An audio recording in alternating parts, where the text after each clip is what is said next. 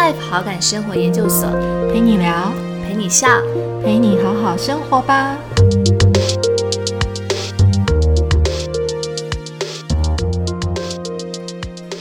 文学不能保证派上用场，却能够让人自由呼吸。那我觉得绘本对我来说也是一样的。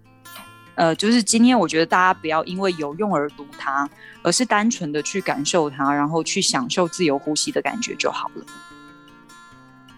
欢迎来到 Better Life 好感生活研究所，我是伟平。呃，今天又到了我们大人的绘本时光的单元。那其实，呃，我们之前的单元呢，有帮大家做一些主题绘本的一些分享，然后有邀请到跟绘本有关的一些工作者或职人来到节目中。那今天呢，我们的节目也真的是太棒了，不用我一个人在那边。自己讲话，就是有人可以来跟我一起聊聊天。那今天来到我们节目当中的是尖尖故事屋的主理人若萍啊，我们欢迎若萍。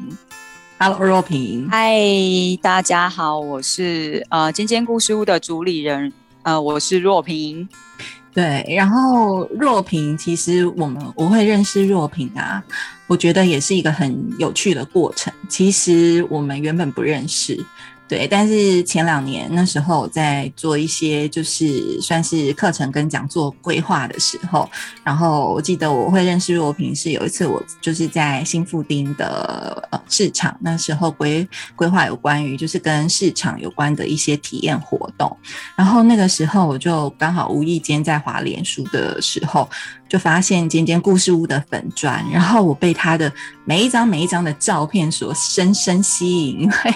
就是他真的是，如果大家有机会去尖尖故事屋的那个 Facebook，你会发现说，天哪，就是每一张照片就是好有生活感，然后拍的非常美，而且我觉得很吸引我的是。就是我发现说，哎，好像若萍都是透过绘本去带领很多的，呃，不管是大朋友或小朋友，会有一些延伸的活动。然后这个活动的设计跟我以前，呃，就是所谓认知中的那种绘本姐姐说故事，真的很不一样。对，所以呃，我就我就记得，我就私讯给若平，然后就邀请他，然后是不是有可能我们一起来办活动？所以也因为这样子的一个缘分，我们就认识了，然后后来也变成像朋友一样，就彼此保持联络，交换一些讯息跟情报。对，若平，你还记得吗？当然记得。因为他背后有一个很深刻的故事，对，等一下可能应该会讲到，你等一下会讲到是不是？然后我觉得很有，稍微提一下。对，我觉得那个那个过程真的是太有趣了，而且我觉得很有趣的事情就是我，因为我觉得。嗯，因为之前我其实对于就是很多可能坊间有很多就是在推广绘本阅读的一些，比如说老师啊，或者是一些呃工作者。那以前我对于就是可可能在呃推广绘本给孩子阅读的这个部分，大部分我的印象就是停留在可能有时候可能是比较针对比较小的小朋友，会有一些姐姐的唱唱跳跳。或者是说单纯的说故事，对，但我觉得今天会想邀请若萍来，是因为她的职业真的是太特别了。就是她是尖尖故事屋的主理人，可是她现在自己其实这个定位也不是她呃从一早开始就定位的，就是呃因为前呃我记得前一两年我们还在讨论的时候，其实他有一次我记得我们聊聊到，就是说好像就是自己的工作。没有办法有一个很明确的一个职称，对。但是我后来发现说，哎，这个这这一两年他慢慢慢慢有找到，而且这个定位非常适合他，就是他现在是绘本体验设计师，是，对。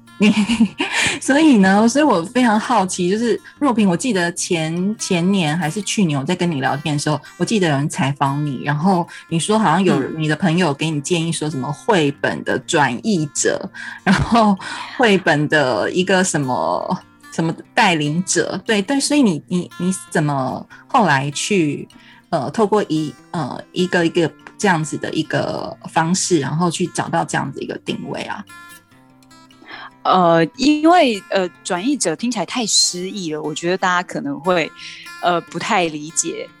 对，然后后来呃，其实因为我会被绘本吸引，就很大的原因在于，我觉得呃，可以从绘本里面看到很多生活的各种智慧，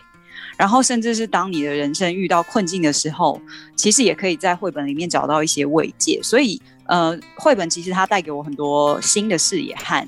想象空间。那为什么会说呃放当设计师呢？呃，就是我要特别提一下这个设计师的概念。嗯，因为大部分的人可能想到设计师，他们就会觉得说，哦，必须要设计出一个实体的物品。但是，呃呃呃，建筑师汉堡好的，他在他有一本书叫做《设计型思考》呃的书里面，他就提到说，呃，其实你在设计东西的时候，它是可以大可以小的，小到是设计一个器物，那大到是设计国家大事。那这两种设计都需要有眼光，只是这个眼光代表的意义不同。那这个眼光其实它也可以用一一个那个英文字来代表，就是 vision，它就是也有一种愿景的意思。所以无论是设计有形的东西，或者是无形的概念，他们的共同特质都是需要去超越现况，然后追求更理想的境界。所以，呃，作为一个绘本体验设计师，我就是。希望从绘本里面找出跟生活的各种连结，然后透过设计，让大人跟小孩可以从不同的活动当中去感受绘本，然后去体验生活中很多的美好。这样子，嗯，的确，你刚刚在描述那一段的时候，我觉得很深刻。哎，就是说，嗯，不过你那个你有提到，就是说绘本其实让你就是可以解决很多，比如说不一样的一些生活，但你还很年轻，哎。所以你是从什么时候开始去阅读绘本这件事情？从小吗？呃，老实说，大家都会觉得从小时候就是呃呃，之所以会这么喜欢绘本，应该是因为跟小时候经验有关系。但是在这里，我要跟大家说，其实我小时候对于绘本真的没有什么印象。我对于小时候，我是一个对于小时候记忆非常模糊的人，可能可能我记忆力不是这么好，然后我对于小时候的印象更是超模糊。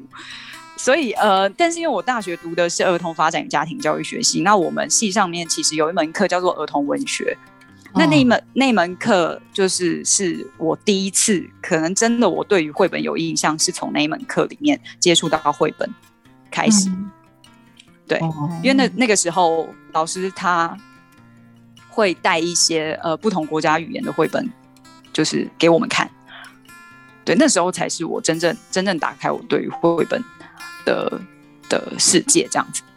对，因为因为所以你是等于是大学的时候，然后透过一门课，然后老师呃有各式各样就是国家不同的绘本，然后从此。打开你的一个眼界，可是我觉得其实刚刚因为会那个若平有聊聊到，就是说针对设计师的一个概念，但我觉得很有趣的是，因为就是同样的一本绘本啊，其实就是透过你的一个诠释，然后。然后把它跟比如说生活，然后还有各式各样的体验活动去做设计跟连接的时候，其实我觉得你创造出了透过你的体验活动，你创造出了另外一种想象空间。对，所以你你这样的灵感啊，我有时候啊，因为我去过若平家。然后其实有时候看他就是他家里面珍藏的一些绘本，然后还有他设计那些活动，我有时候都在想说，这个人的灵感到底从哪里来？就是说，同样的一个绘本，可能我在翻，我就觉得哦，他其实可能就是引导我会有一些思考。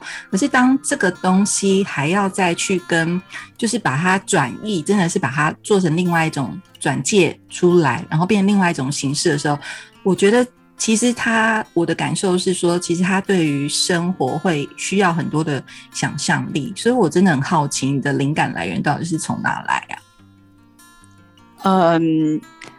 就是从生活当中来的，对。就是因为，因为我觉得你是个很懂得生活的人。因为我从就是认识你之后啊，我就发现说，其实呃，你应该是很懂得生活的人，你才能够把这个绘本跟很多的生活去连接。就像之前我们在聊天，那若平是一个人会去洗自自己一个人会去爬山的人呢。就这件事情，我听起来好像有点不可思议，可对他来讲，好像就是这个。就就很正常啊，对对，因为我就是一个呃会 需要自己去爬山，然后在山上走路走很久的人。对，然后对我来说其实是很稀松平常的事情，就是然后呃，因为在山上你可以思考很多事情，然后你只需要走路，你可以一直思考。那很多灵感其实真的都是从那个时候跑出来的。然后再加上我本来呃就很喜欢带入一些大自然的概念，所以其实，在山上的时候，呃，那个时间、那个空间可以给我更多、更多的灵感。嗯，所以，所以你也是因为。我发现你收藏的很多绘本，它其实不是只有台湾，就是它有蛮多像国国。国外的一些，我觉得有时候我在翻阅的时候就觉得说，哇，天哪！就是他家真的很像一个就是小型的绘本图书馆，而且有很多就是国外的一些他收藏的一些绘本。然后每一次在翻阅，然后听他很认真的在跟我们去分享，就是他里面看到的一些东西的时候，就会发现说，天哪，真的有好多很丰富的一些不一样的画面。对，所以其实你自己。后来就是开始喜欢绘本之后，你自己就会开就开始收藏这些绘本了吗？呃，应该不是，因为那时候其实呃大学那堂课就是他让我就是知道啊绘本这个东西，但是我没有想到呃之后会呃跟绘本。就是之后的职业会跟绘本有这么深的连接。那呃，后来是因为其实因为我本来就是一个很喜欢旅行的人，然后其实之前就是一直有机会到不同的国家去旅行。然后呃，我其实旅行一个国家，大部分都会花蛮长的时间，就是可能一两个月这样子。那我出去旅行的时候，我会很喜欢逛书店。那我在逛书店的时候，我会发现我自己很容易被书店的绘本吸引。嗯，然后再加上我可能去的国家都是一些大家比较不常会去的，比如说罗马、罗马尼亚，比如说立陶宛啊，呃，爱沙尼亚等等的。那我觉得，呃，绘本是很适合初步了解一个地方风俗文化很好的媒介，所以它其实后来就变成我的一个习惯。我每到一个国家，我就会去找当地的绘本，然后请当地认识的朋友说故事给我听。哦，当地认识的朋友说故事给你听。对，好浪漫哦。呃，嗯，要说浪漫也是没错啦。对，因为因为很多其实像欧语系的那个，也不见得是我们自己可以理解或看得懂的。哎，那你这样其实国内外有很多的朋友哎。对啊，你到不同的国家，就那个其实有一点像萍水相逢的朋友，但是因为我本来就是这样子个性的人，我会就是主动到处去认识一些呃当地人这样子。那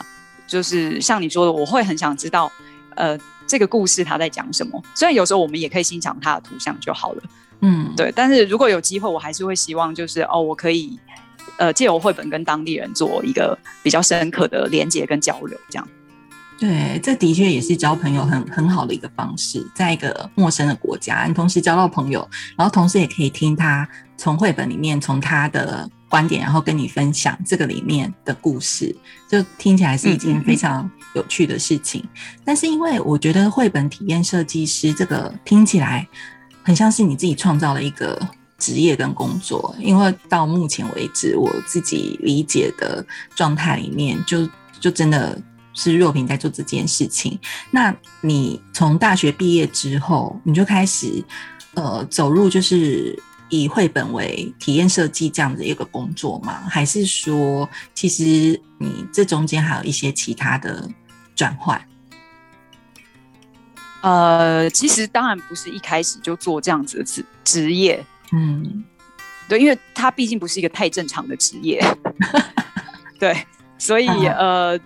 所以但是。我一开始就是在我们家的工作室，我主要也就是在说故事，所以呃，我那时候就是一直大量在说故事，然后我就发现我自己真的很喜欢，呃，做这件事情，就是我很喜欢说故事给小孩听，那是一件非常令我享受的事情。对，然后后来就是有机会在市集里面开始去做这件事情，呃，慢慢就因为一些因缘际会。然后开始有不同的合作，开始有不同的呃工作机会进来，才慢慢发展成现在这个样子。嗯，然后我觉得你从你的那个照片啊，你每一次就是工作情境分享的照片，其实它也是另外一种生活美学，就是看光看你每次办活动的那个照片，就是一种享受。对，所以所以你其实是呃，都会有人特定来帮你，就是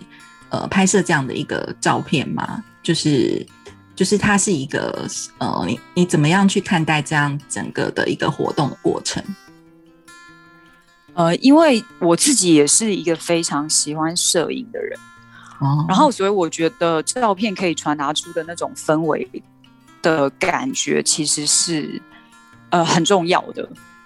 然后再加上呃，因为我身边都有一些喜欢摄影的朋友，所以我呃之前活动就会把他们拖下水跟我一起，就是去摄影。然后再加上我比较常合作的合作伙伴，他其实也很在意这样的事情，所以呃我们在举办活动的时候，他们都会有呃可以拍出很棒的氛围的照片的摄影师在现场。嗯，对。那我觉得这是对我来说，我觉得是呃活动之外。嗯，在之后又要呈现这个活动呃现场的感觉，另外一个很重要的呃的东西之一。嗯，所以像若平，其实从开始就是呃做这样子的一个。工作到现在，应该办过，我觉得是非常非常多很精彩的不一样的体验活动。如果大家有机会去看他的粉砖，你就会发现说，这个人真的是非常的有创意，然后非常的 就是有他自己的一些想法。对，那所以其实这么这么多场的一个活动啊，有没有什么样的一个体验活动，其实会那时候对你来讲是印象深刻、很难忘，或者是说很有挑战的？你还记得吗？因为你你你做的活动真的很多。嗯，对，其嗯要说很有挑战或是印象深刻，就要讲到我们上一次在就是新富丁合作的活动。那一场虽然没有，呃，虽然很可惜的没有办成功，但是呃，因为因为那那场活动我需要上山去采集一些月桃叶，然后当成我活动需要的素材之一。对，然后后来就是因为我呃跌倒嘛，还被别人背下山这样子。对，然后本来本来本来呃本来说要呃推轮椅。进行，它是一个呃菜市场导览的活动，对我还异想天开的觉得我我要呃推轮椅，一定要好好的完成这个工作，但是后来还是被所有的人劝阻了这件事情。对，那那个经验对我来说是至今还是很难忘的。对，对，那那那一个活动我有参与，因为我就是主办方。然后呢，对我我我觉得其实啊，其实刚刚。六平在在描述这件事情的时候，其实我觉得你可以从他的精神里面看到他在办每一场体验活动的一种，我觉得算是一种精神跟执着吧。因为那一天我补充说明一下好了，就是我们要在新富丁的文化市场，然后就办了一个，就是带呃小朋友去做市场导览。然后再用绘本说故事，然后回来大家去手做饭团的一个体验活动的设计。然后我就觉得说，哎，若平其实他推荐的绘本呢，还有他流程设计都非常的有创意。然后这件事情也让我印象非常深刻，就是说，而且我们活动一上线吧，其实大概一天就就秒杀了。就是大概我记得是十五组的亲子，对，然后一切都看似很顺利的时候，然后因为刚好活动前一天，我我自己也没有带手机出门，等到就是手机也没有电，等到我回到家，大概晚上九点充饱电，电把电电那个手机一开的时候，发现噔噔噔噔，怎么那么多简讯还有 Line 啊？然后我才知道说若平他他就是就是滑倒了，在山上滑倒，然后骨折。对，所以其实基本上没没有骨折啦，没有骨折，没有骨折哦。那我记得很很很严重，但是还是蛮严重的，对，非常严重。他就是其实基本上不太能行动。然后联络到他，他本来还在想说，哎，那我是不是隔天就坐轮椅？后来我就觉得不行啊，这样子其实真的是很辛苦。对，但后来我觉得有一件很感动的事情，是我后来才知道。他之所以会这样，是因为因为我们的活动体验设计里面有有一个流程，就是小朋友要亲子要一起做饭团嘛。那其实他很在意的是，他为什么会滑倒，是因为他到象山去采月桃叶，因为他其实很不要说出来是在象山，这样很丢脸，真的。象山，你是觉得象山连在象山都可以，是不是？就是不是因为象山就是一个你知道，并不会有人在那里出任何什么意外的地方。对，但是因为我的情况比较特殊啦，对对，而且你是被背下来的，我记得你后来跟我讲被背下来。对，但我我后来听到，我其实是后来，我记得有一次就是跟你还有你妹妹吃饭聊天，我才知道，就是你是为了要去采月桃叶的时候，其实我心里是很感动的，是。其实你可以从这个故事里面知道，他很在意非常多的细节，就包含你知道我们活动里面啊，月桃叶是因为他想说，哎，这个东西如果用来摆盘会比较漂亮，然后甚至他可能也会觉得说，哎，摆盘的东西，我记得那时候他也在想说，哎，是不是可以有一些陶陶制品，就是装类似碗那样子，这样子大家整个摆出来的的那个视觉会比较美观。所以你你你发现，其实他对于在整个体验。活动设计的流程，他是很很在意那种细节，而且其实他会想到月桃叶，或者想到说，哎，这个东西要用什么器皿去摆设的时候，这些东西都让我想到，其实他对他的平常的生活上面是有很多的观察、灵感跟品味的。对这件事情，其实是让我就是在跟若平合作的时候，印象也非常深刻的一个地方。嗯，对，嗯，因为我之所以要用月桃叶，或者是，呃，因为大部分人可能就觉得想，呃，用塑胶餐具其实就可以替代了。可是因为我本身就是一个很讨厌塑胶餐具的人，嗯，然后呃，我觉得餐桌上那个餐具可以呈现的美感是很重要的一件事情。那如果说，呃，但是用陶制品又可能有，呃，就是没有办法就找到那么大量的陶制品，那那就只好。就灵机一动，就想到，哎，那今天我们其实可以用叶子，呃，像月叶桃，呃，月桃叶这样子的东西去做一个呈现，是很好的事情。那问题就是，这个东西如果要新鲜的话，就变成我可能要前一天，呃，上山去采集，对，才能保持它的新鲜度。对，因为我我有发现，其实你是一个很喜欢做植物采集的人，常常看到你很多分享，就是。就是到处在采东西，采家对，然后我要对对对对对，我要分享的第二个呃很难忘的经验，就是因为有了上一次的经验之后，呃，我第二次又有另外一个，就是呃去年的直觉，然后呃我们在伊朗里里面，就是把整个伊朗布置成小森林，嗯，对，那那个经验我觉得对我来说也是非常非常特别的经验，就是我一样呃到山上去采了很多的植物，那时候就觉得哦，就是。上一次没有办成功，这一次一定要就是小心一点，然后把这件事情办好。对，然后所以特地带了一个小帮手跟我一起上山采很多很多的呃呃藤蔓啊植物，然后我们把这些植物，然后当天就新鲜的送到展场，然后把它布置起来。那那时候其实来参加人给我的回馈也让我很感动，就是他们觉得呃他到现场来感受到的。那种感觉是他看到照片，是在照片里面没有办法感受到的。对，因为那一场活动我也有参加，我记得是在一个一廊的小阁楼，阁楼之森的一个这样的概念。然后我就有有时候就很佩服，就是说他到底从哪里找这种灵感呢？就是说。我的感觉是，他其实是呃，他没有特别。我对你的感觉是，我觉得你并没有把工作跟生活区分有一条很明显的界限。我觉得你就在工作，虽然他他看似是一个工作，可是他在工作过程中，我觉得你几乎把我觉得你对生活很多的观察的东西都。全部都融入在一起的，所以我自己觉得你工作跟生活其实就是本来就是一体的人。然后那个活动，我觉得很有趣的事情是，就是整个的小阁楼没有很大，但是你却把就是透过很。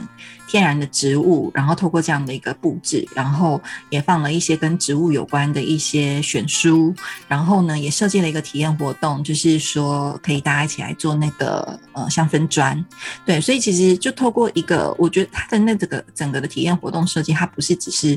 呃带领我们做完一个东西而已，就是说我今天不是只是做了一个肉饼带我们做香氛砖，然后介绍。植物的绘本。它，我觉得你是把整个的，就是从空间，然后从绘本的内容出发，然后从这个整个的大的一个主题，然后就是透过无感的一种方式，把它全部融入在一起。所以我觉得就是非常精彩。对，这个是我自己的感受。好，谢谢我的分享。嗯嗯嗯，对，我觉得很很很棒的一个部分。所以其实若萍，因为你刚刚有提到你很喜欢旅行嘛，然后也很喜欢植物，所以你自己喜欢的绘本类型啊，也是比较偏向这一种的吗？还是说你自己有比较偏向喜欢呃什么样类型的绘本？呃，当然就是关于植物的绘本，或者是呃旅行的绘本，我也很多。嗯，但是呃呃，要比起喜欢的类型，我觉得我比较说得出不喜欢的类型，就 是目目的性明确，然后喜欢道德劝说的绘本，基基本上就是我不会喜欢的类型。对，但是呃，如果要真的要说我比较偏好的呃绘本的话，可能就会是欧洲的呃绘本跟日本的绘本。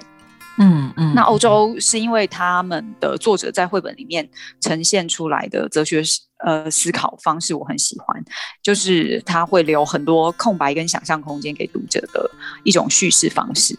那日本它是有很多无厘头的绘本，那之前呃林真美老师他有提过，那个其实是日本文化特有，其他国家几乎没有这样子类型的绘本。然后尤其是我自己很喜欢的一个作者叫做。长信海，那呃，像这样子读起来很莫名其妙的绘本，就是我会特别喜欢，因为呃，对我来说，我觉得那是一种思想上面的解放。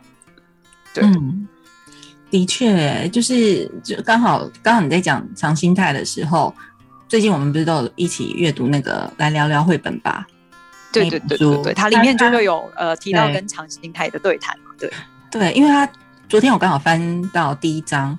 我买了哦，昨天才翻第一张吗？不是买，不是买了有点久吗？对，半个半个多月，但我昨天呢才静下心来翻到第一章，刚好就是长心太跟五味太郎的一个对五味太郎，嗯嗯，对。然后他的确里面就有提到，你刚刚有在讲，因为你刚刚提到你比较不喜欢的绘本的类型嘛，对，就说可能很多目的型的。那因为长心太本身它的绘本就比较就是无厘头的。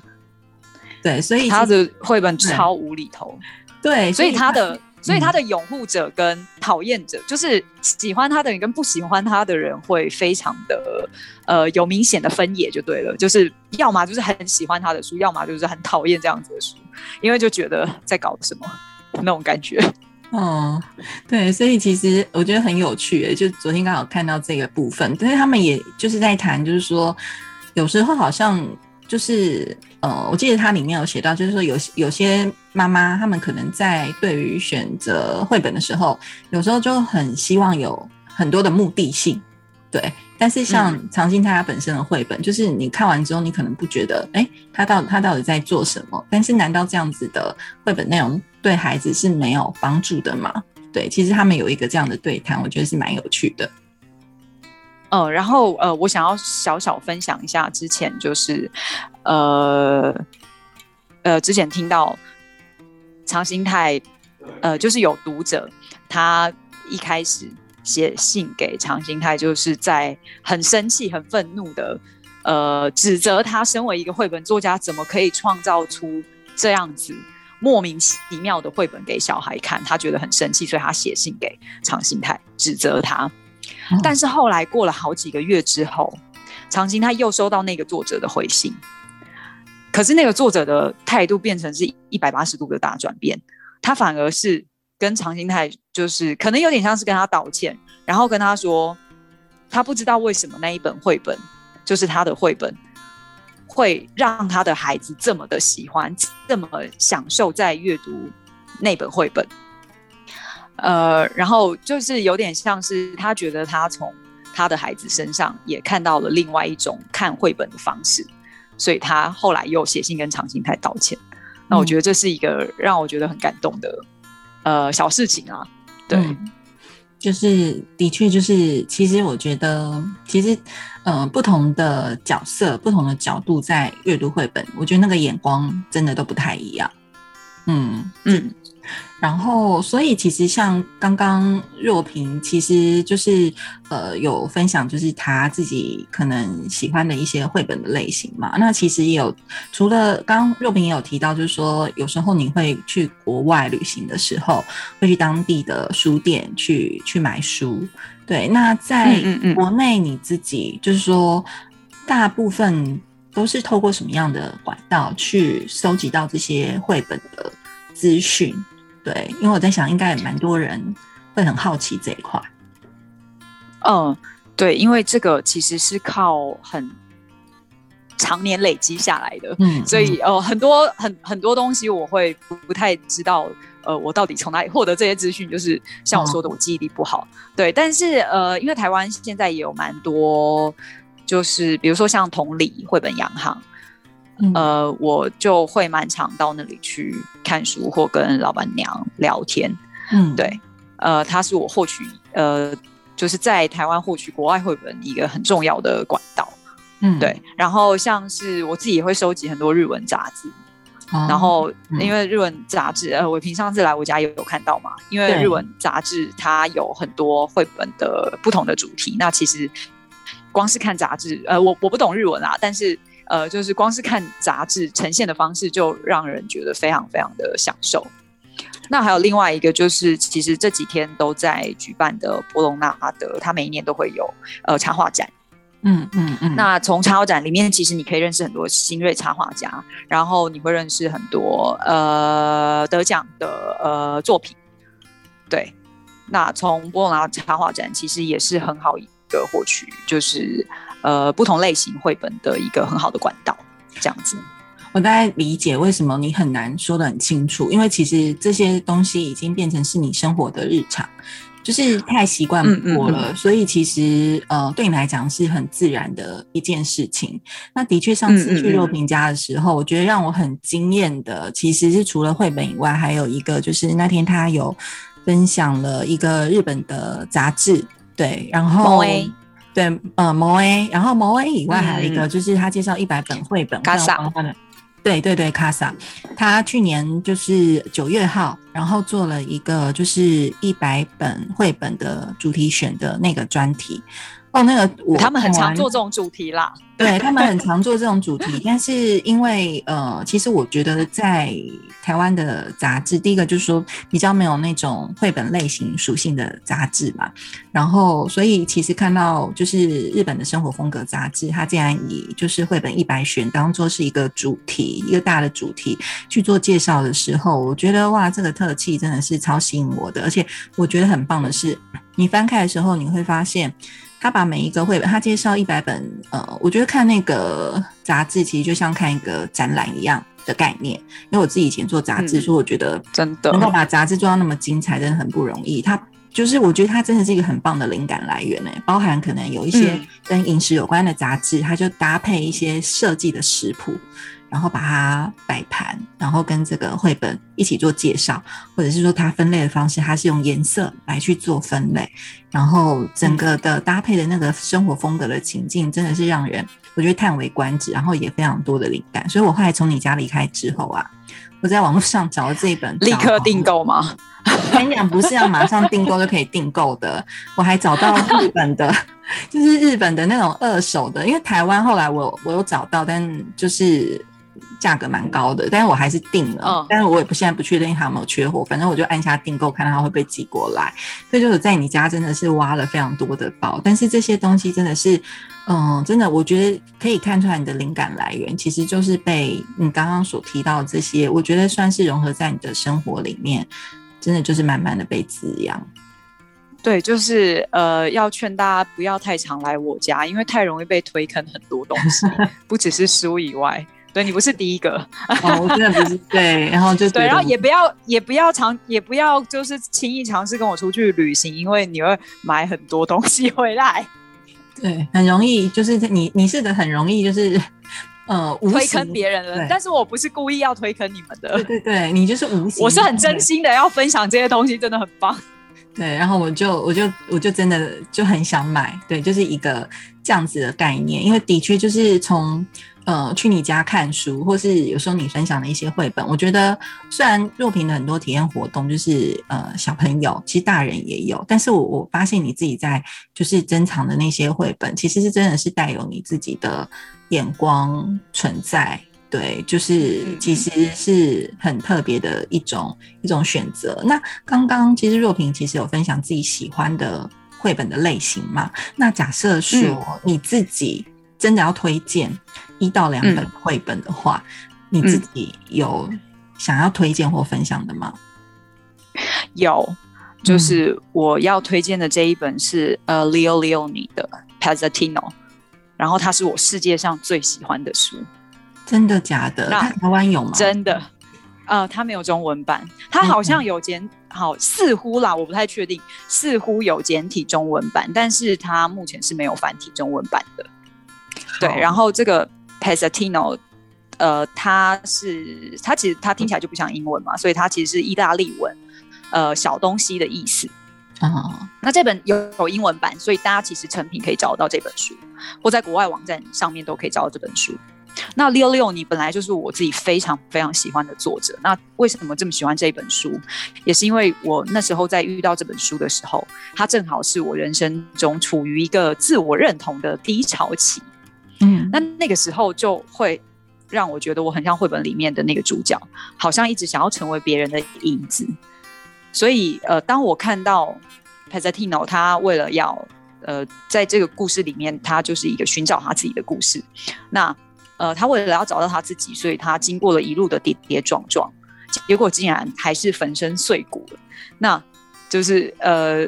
很抱歉用这么强烈的词，但是因为在故事里面，这个 Pazatino 他真的就是碎成碎成一地，然后他才发现了一件事，就是原来他根本不是别人身上的一小块东西，他自己就是很多很多的小东西组成的。那那个时候看到这一页，真的让我有一种恍然大悟的感觉，就是我的心被很重的呃捶了一下那种感觉。然后当然最后这个 Pazatino 他不会就碎在那边，而是他把自己全部都捡回来，然后拼回去，又变成原来的他自己。那我觉得这也是绘本很吸引人的地方，就是你好像永远可以用很超现实的方式去解决一些现实中其实是无解的问题。那这也是让我在人生经历过很多事情之后，可以呃很深刻的感受到，很多时候呃人真的必须要经过一些磨难，他才能够重生。所以呃我会觉得，嗯家长不要去害怕让小孩受伤，或想要他们一直很顺遂，反而是你要让他有面对这些事情的能力跟勇气，他其实会找到自己的路。那你说小孩他当然不需要在他的年纪就体验到、体悟到这件事情，他可以很单纯的就去享受这个故事的趣味性就好了。可是就是嗯，真的，一本好的绘本，它会让不同的年纪的人去读，甚至是同一个人，但是你二十岁读跟你五十岁读的时候，都可以读出不同的乐趣跟想法。这是一本真的好的绘本可以做得到的事情。你又推坑了。你又推，我又推坑了，对，而且立刻订购，立刻订购。我我我私下再问你他相关的资讯，我把它一起放在我们就是节目的。结果这集是一个推坑大会，大家一直 对，因为接下来开始狂买书。因为我刚刚在听你分享这一段的时候，觉得那个反差很大，是因为就是因为我认识你就是一个水瓶座，然后很无厘头也很搞笑的一个人，但是你刚刚在分享。那一段的时候，我觉得很深刻，就是听你在讲的每一字每一句，我觉得你当初在阅读这本绘本的时候，的确是读到你的心坎里，而且它也应该是帮助你有非常多不同的体会跟发现。对，所以其实我我自己听起来也很感动，然后也觉得很深刻。听完之后就很想马上去 Google 一下。就是是一个什么样的作品，但我觉得非常开心，会那个若平可以跟我们介绍，因为嗯，听起来他现在也没有在国内，对，所以我们听透过你的介绍，有机会再去认识你很喜欢的这一本作品，我觉得哦，其实超超幸运的。对，因为六六，你其实大家呃呃呃知道他的人，可能就是会对于他的呃作品会知道，就是田鼠阿佛嘛，然后可能小黑鱼这些是大家已经呃耳熟能详的作品。那这一本就是大家讲到他不会提到的作品，但却是我自己最喜欢的一本嗯书。对，对我，我想我我可能我最近 在家，因为疫情的关系对没办法出去，然后就发现说好像就很喜欢上网去买书。对我是，买各种东西，不只是对啊这样买书而已。我对，就是买对买各种东西，而且每次都从你家出来之后，都会又要买书，就是对没关系，你有最近应该没有机会来我家，所以 最近不用对担心。对，最近不用担比比较不用担心，因为比较不会机会去你家。对对对，不比较不会来我家看到新的书这样子。那另外一个部分是因为疫情，其实我觉得也改变了很多。那像若平就是比较是从体验体验设计的概念出发，就是去设计很多活动的类型。那现在疫情因为实体活动比较没有办法展开嘛，所以其实嗯对你来说，就从一个绘本体验设计师的角度，就是跟线上去做结合这件事情，你觉得有没有什么新的发现，或者是嗯不一样的做法？对你来讲？有，因为毕竟线上，呃，然后我又不是，我又是一个很不科技的人，就是可以说我基本上是三 C 白痴。那呃，就是很庆幸的是，我身边又是有一直有很棒的伙伴这样子。那呃，我们在做，呃，我我是跟另外一个合呃伙伴，就是去合作一个线上课程。那呃，因为我们两个其实都是对于于体验。呃，这件事情有很多想法的人，那我们就会去想，那我们在线上要怎么样让大家也可以去？我们会把重点放在要怎么样让小朋友也可以去得到一些不一样的体验。那我觉得这对我们来说是一个挑战，但是它也是一个会让我们发现很多新的观点的方式。对，所以我觉得，呃，目前我们做了两堂课下来，其实，呃，我觉得那个反馈是蛮好的。嗯，对，因为我觉得那个很不容易耶，因为实体面对面设计体验活动的流程跟呃要把这样的一个概念线上完全不一样完全不一样。我觉得那个上课下来啊，其实那个整个的心力啊，是比你上一堂实体课还要累的。对，就是我有一个对，本来以为会比较轻松，想说啊，只要坐在电脑前面就好了。对没有，我每堂课上下，我都还是烧香，对啊，还是烧香，就明明在对着电脑讲话，还是烧香，真的不知道为什么。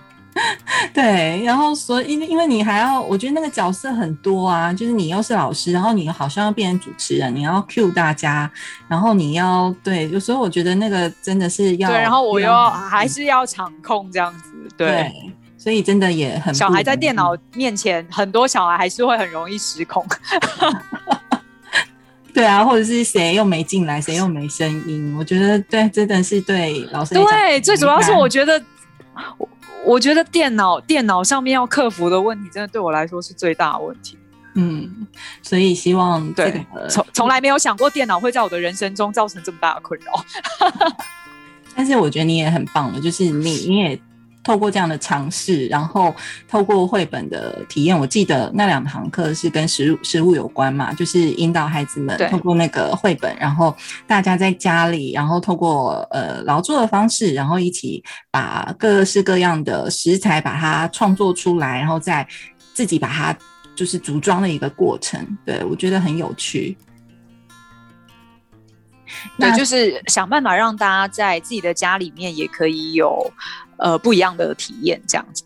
嗯，这的确就是我觉得你整个工作上面很重要的一个出发点、初衷跟精髓耶。对，所以嗯嗯嗯，那未来的部分，就是若萍自己对目前自己在做的事有没有什么样的规划或是想象呢？对我觉得其实一直都很期待你每一次跟不同的单位的合作所呈现出来的各式各样的活动。有我我自己也很期待跟不同的人合作，因为我就是一直不断的在跟不同的人去合作，然后去协调这样子，所以我会很期待未来可以跟更多有趣的人一起合作，然后可以做更多跨领域的尝试。然后呃，因为我们之前有讨论到嘛，我们很想要写一个案子啊，然后想要开着阅读的露营车，然后上山下海，嗯，说故事给更多人听。哇，对，我欢迎大家赞助，突然拉赞助了，有没有？对那台车我已经有一个想这个嗯对，就是这是我很想做的一件事情，因为其实国外就是你会看到他们，就是日本啊，或者是一些呃其他美国啊、欧洲国家，他们都会有这样子的书呃书车，嗯，对，然后开到各种地方。嗯然后我觉得这是因为我又自己又是一个喜欢到处跑的人，虽然现在看起来目前的状况好像有点困难，但是希望在不久的未来可以做到这件事情。哦，而且你我还是比较喜欢，欢实际跟就是真实的跟呃人去面对面去呃进行活动，这样我还是比较喜欢这样子的感觉。嗯，我也是，而且我好期待有一台有一天那台车会出现，因为我相信你设计你要来的车子，你你要跟你要一起搭车，我要一起搭车，搭车，好，我要一起搭车，没问题，我可以一起搭车那你要帮我排哪几个站？你要帮忙，你会开车吗？要会我会要会开车才可以一起，可以我有，我有，有有有，可以，录我可以开车。对，我在可以，主要就是只能开车，只可以没问题，只要会开车就好了。好好好，我优先报名。对，但是可以可以。真的有，因为我相信你设计出来的东西绝对不会是我们一般看到的那种，呃，就只是图书车，对，没有，你就是要把它设计成菜车、餐车是不是 发财车、菜车、面包车哦那种。？OK，没有来开玩笑，但是是已经有一些想象在脑海里面，嗯，蛮蛮就是会让人家想要跃跃欲试这样子。对啊，期待这个想象对会实现。我觉得这个是一个很有趣的规划，哎，真的超期待真的真的，嗯，有有有，那最后若平就是呃，就是因为其实我们都是很蛮喜欢绘本的人，那你有没有就是呃跟一些喜欢阅读绘本的朋友啊，你最后有没有什么想分享或是建议的部分？呃，就是大家有任何想法都欢迎，就是呃写信到写信给我，或者是私讯给呃尖尖故事屋的粉丝页。然后在这边，我想要分享罗兰巴特他说过的一句话，他说：“呃，文学不能保证派上用场，却却能够让人自由呼吸。”那我觉得绘本对我来说也是一样的。呃，就是今天我觉得大家不要因为有用而读它，而是单纯的去感受它，然后去享受自由呼吸的感觉就好了。哇，这一段最后的分享我觉得很深刻，而且你突然发现你也是京剧控哎、就是你都可以引军，我是 我真的京剧控，对。所以你你平常那个就是就是很好聊，就是无厘头的个性，隐瞒了你是京剧控的这个事实。对。对对，这个就是我要那个要想，然后要对，平常他没有在我脑袋里面，但是我都有把它记起来，有用的时候就会派上用场。对，我觉得这是很棒的分享。就是今天其实我觉得聊得很开心，然后也好多很深刻的一些分享，然后跟画面。对，很期待我们之后可能有机会，就是常常还可以跟若若萍一起来聊聊天。对我觉得一定每一次都会有不同的谢谢火花，而且又会要推坑我去买东西。对我最喜欢推坑别人，我觉得我的职业应该可以再增加一个选项，就是 sales，就是我好像蛮适合做这件事情的。对 对对，这可能也是你 下一个目标。对，对我的下一个下下下一个人生目标。嗯，好，那我们今天谢谢伟平，不会非常谢谢若平，期待下次见喽。好，拜好拜。拜拜。